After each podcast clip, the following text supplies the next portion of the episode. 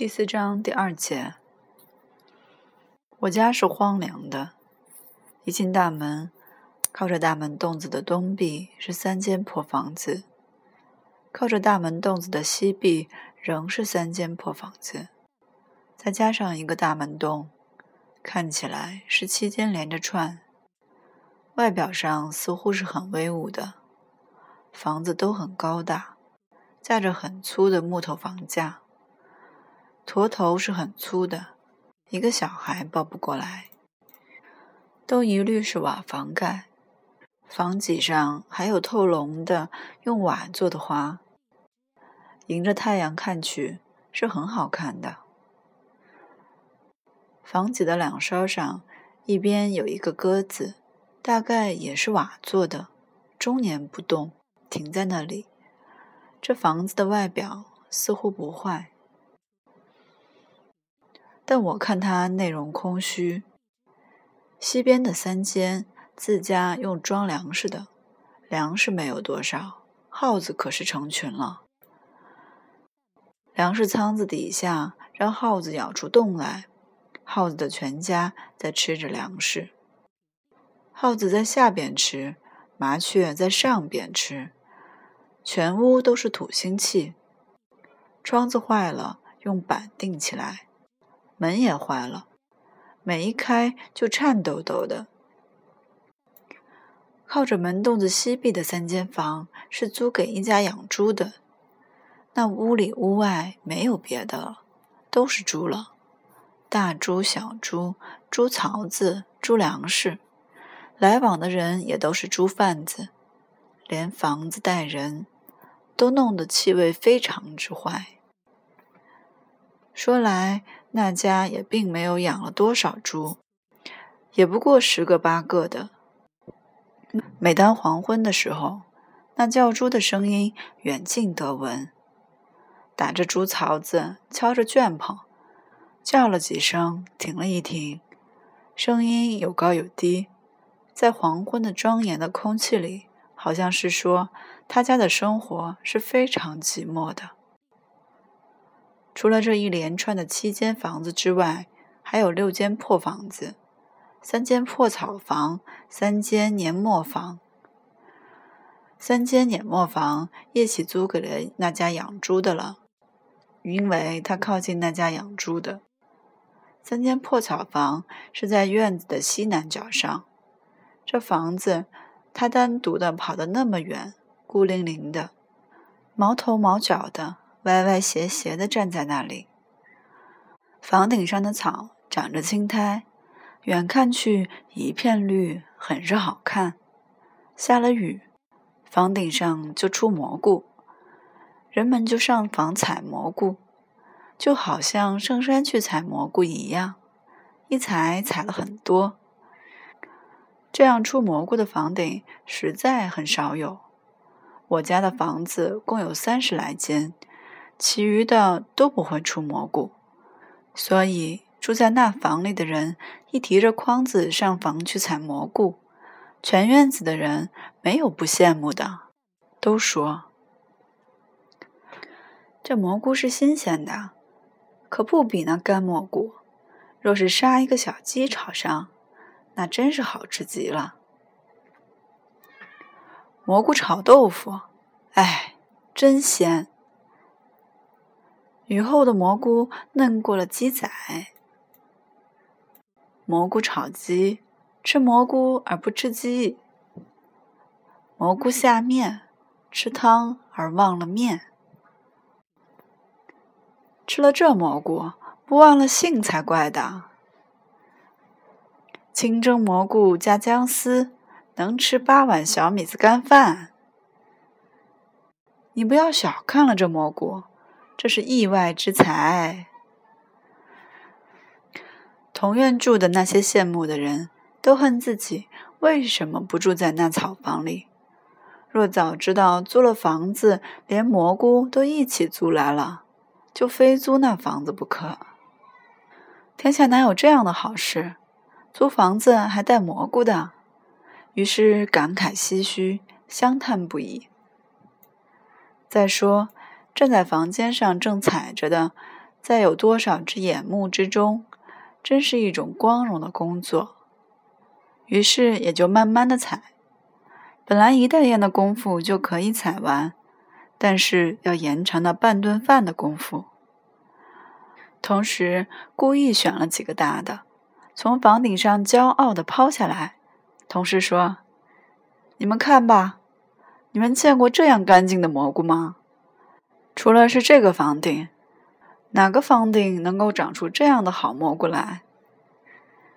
那在下面的根本看不清房顶。”到底那蘑菇全部多大？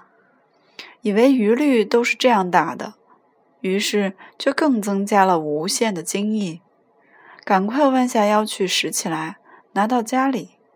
晚饭的时候买豆腐的来，破费二百钱捡点豆腐，把蘑菇烧上。可是那房顶上的因为骄傲，忘记了。房顶有许多地方是不结实的，已经漏了洞了。一不加小心，就把脚掉下去了。把脚往外一拔，脚上的鞋子不见了。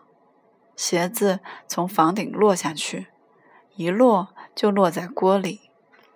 锅里正是翻开的滚水，鞋子就在滚水里边煮上了。锅边漏粉的人越看越有意思。越觉得好玩。那一只鞋子在开水里滚着翻着，还从鞋底上滚下一些泥浆来，弄得漏下去的粉都黄乎乎的了。可是他们还不把鞋子从锅里拿出来。他们说：“反正这粉条是卖的，也不是自己吃。这房顶虽然产蘑菇，但是……”不能够避雨，一下起雨来，全屋就像小水罐似的，摸摸这个是湿的，摸摸那个是湿的。好在这里边住的都是些个粗人，有一个歪鼻瞪眼的，名叫铁子的孩子，他整天手里拿着一柄铁锹，在一个长槽子下边切着，切些个什么呢？住到这个屋子里来的人是看不清的，因为热气腾腾的这个屋里，不知都在做些个什么。细一看，才能看出来，他切的是马铃薯，槽子里都是马铃薯。这草房是租给一家开粉房的，漏粉的人都是些粗人，没有好鞋袜，没有好行李，一个一个。和小猪差不多，住在这房子里边是很相当的。好房子让他们一住，也怕是住坏了。何况每一下雨还有蘑菇吃。这粉房里的人吃蘑菇，总是蘑菇和粉配在一道：蘑菇炒粉、蘑菇炖粉、蘑菇煮粉。没有汤的叫做炒。有汤的叫做煮，汤少一点的叫做炖。他们做好了，常常还端着一大碗来送给祖父。等那歪鼻瞪眼的孩子一走了，祖父就说：“这吃不得，若吃到有毒的，就吃死了。”但那粉房里的人从来没吃死过，天天里边唱着歌，漏着粉。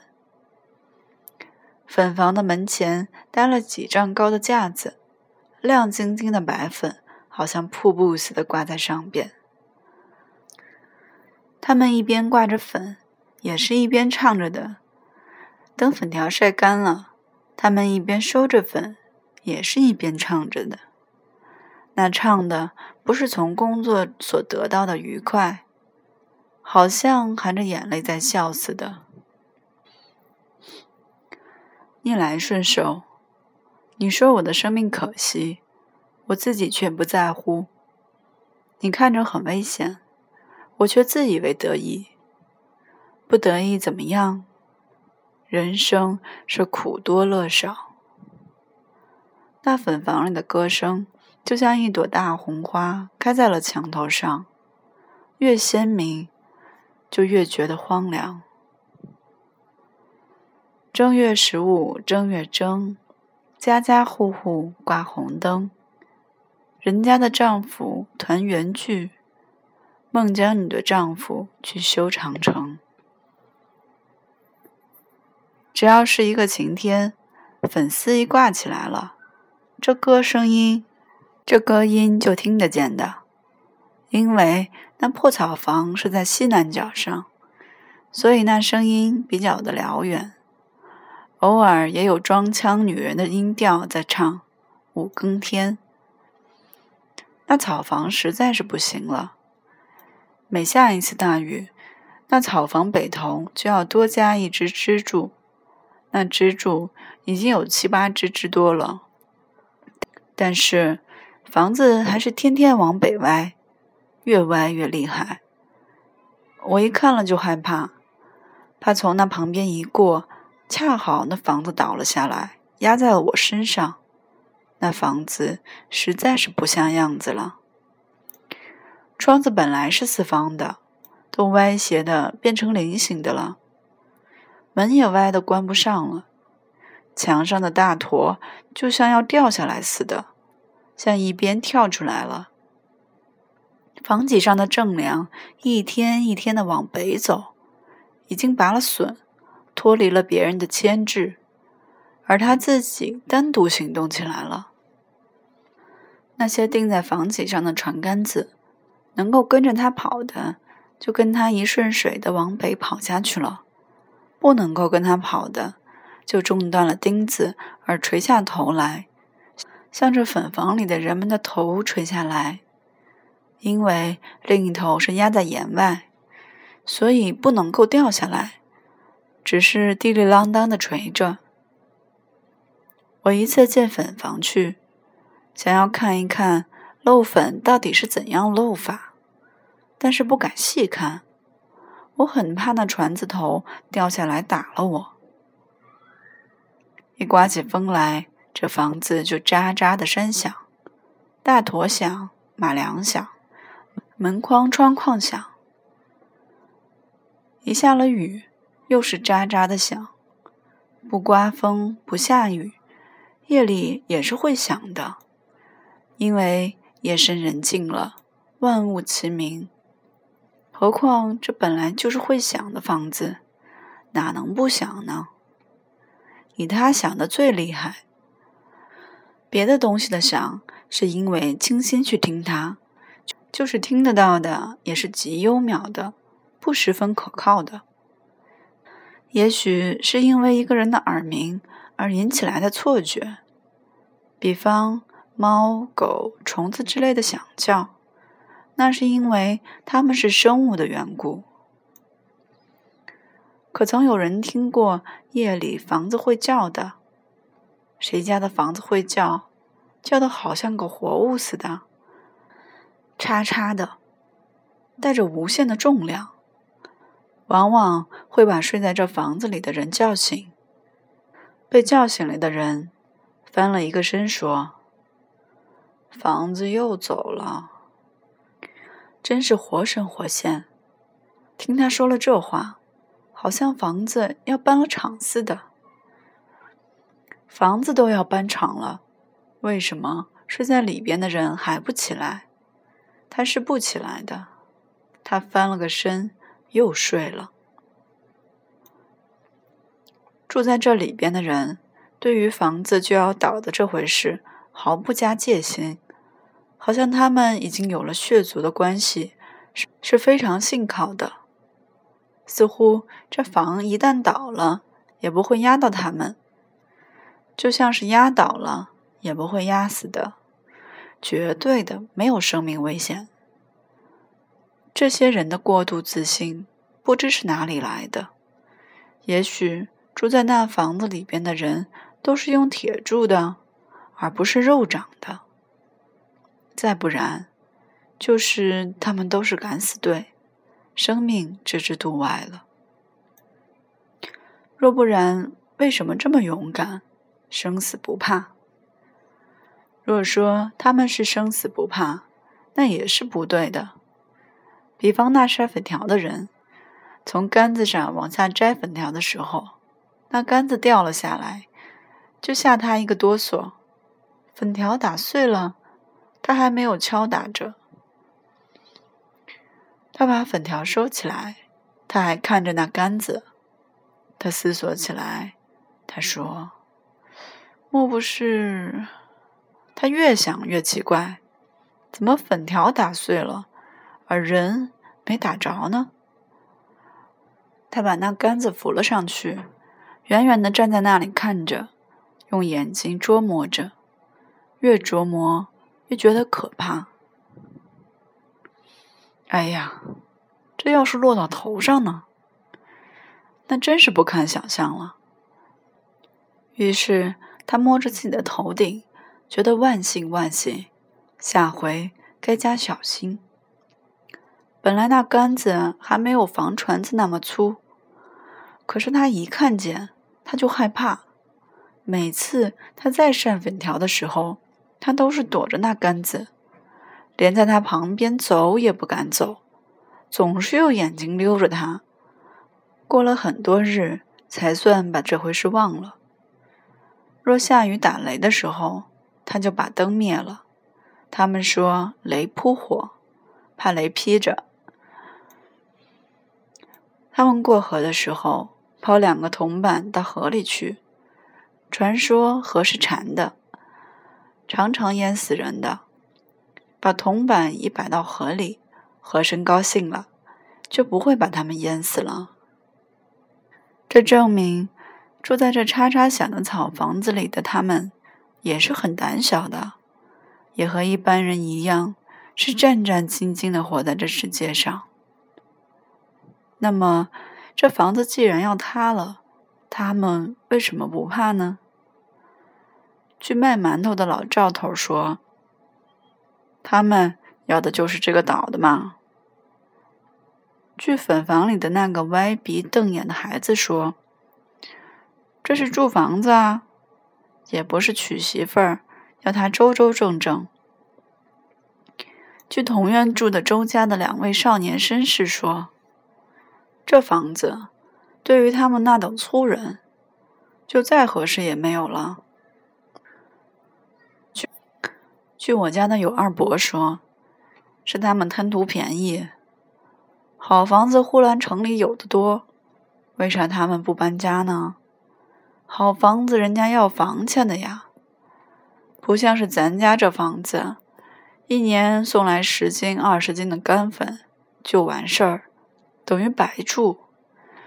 你二伯是没有家眷，若不，我也找这样的房子去住。尤二伯说的也许有点对。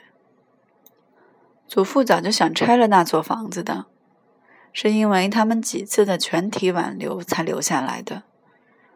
至于这房子将来倒不倒，或是发生什么幸与不幸，大家都以为这太远了，不必想了。